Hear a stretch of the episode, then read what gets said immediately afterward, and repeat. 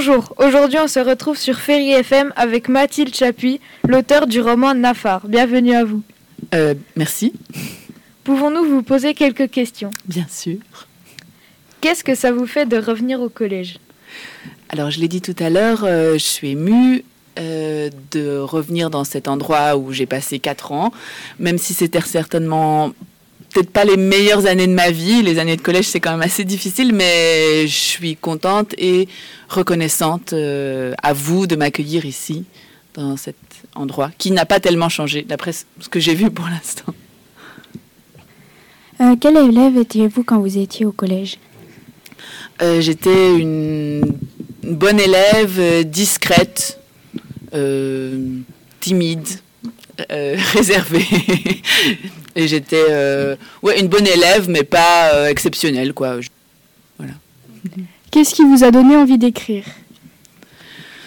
Euh, bah, Le plaisir que j'avais à lire, déjà, et à me retrouver dans les livres, à reconnaître la personne que j'étais ou ce que j'observais dans le monde, dans les livres, qui, ça, donne, euh, je sais pas, une explication sur euh, comment on fonctionne, comment les êtres humains vivent, euh, comment les rapports sociaux se, se, forment et, j'ai voulu, je sais pas, apporter ma, pierre à l'édifice, on va dire, aux édifices des, livres. Alors, pourquoi avoir choisi le sujet de migrants pour votre livre? Euh, alors oui, j'ai répondu un peu à cette question tout à l'heure. C'est parce que je me suis retrouvée impliquée moi-même dans ces histoires en rencontrant un homme, en tombant amoureuse d'un homme euh, qui euh, cherchait à traverser la frontière, qui n'avait pas le choix de le faire illégal, de, enfin qui ne pouvait pas le faire légalement. Ce Syrien qui, dans le livre, est devenu le personnage d'une affaire. Voilà. Parce okay. que moi-même j'ai été euh, comment dire, emporté dans, ces, dans cette histoire aussi. D'accord. Pouvez-vous nous expliquer le mot nafar ah oui, c'est vrai que c'est une question auquel on n'a pas euh, qu'on n'a pas abordé tout à l'heure. En fait, euh, donc nafar c'est un mot arabe et euh, c'est un mot qui il y a très longtemps voulait simplement dire euh, en fait celui qui quitte l'endroit où il est né, où il a grandi pour aller vers une autre patrie.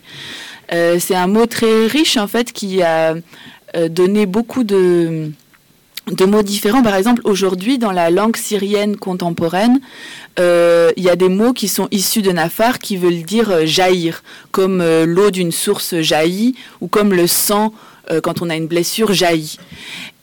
Mais ce mot dans la bouche des passeurs à Istanbul, c'est un mot euh, dégradant et réducteur qui désigne euh, les passagers, les gens qui le font passer euh, illégalement d'un côté à l'autre côté de la frontière. Et c'est le mot que j'ai repris parce que c'est aussi le mot que revendiquent les nafars, les migrants, pour dire regardez la façon dont on nous traite, regardez à quel point dans, la, dans les yeux de ces passeurs, mais aussi dans les yeux du, du monde, euh, on est déshumanisé, on n'est plus des êtres humains à part entière. Et c'est de là, voilà, d'où le, choix du mot nafar pour ce livre. Merci. Avez-vous des projets pour la suite? Euh, des projets d'écriture, tu veux dire? Ou des projets euh, en général euh, Des projets de vie, quoi En général. en général, j'habite à Bruxelles pour le moment et je souhaite y rester. Et j'aimerais continuer à écrire. J'ai tous les jours, j'écris un peu. J'essaie de mettre en place d'autres un autre texte, un autre récit. Donc c'est ça, mon projet principal, c'est d'écrire, de continuer à écrire et, d'être euh, reconnu pour ça. Merci à tous de nous avoir écoutés. Merci Mathilde Chapuis de nous avoir répondu. À bientôt sur Ferry FM. Merci.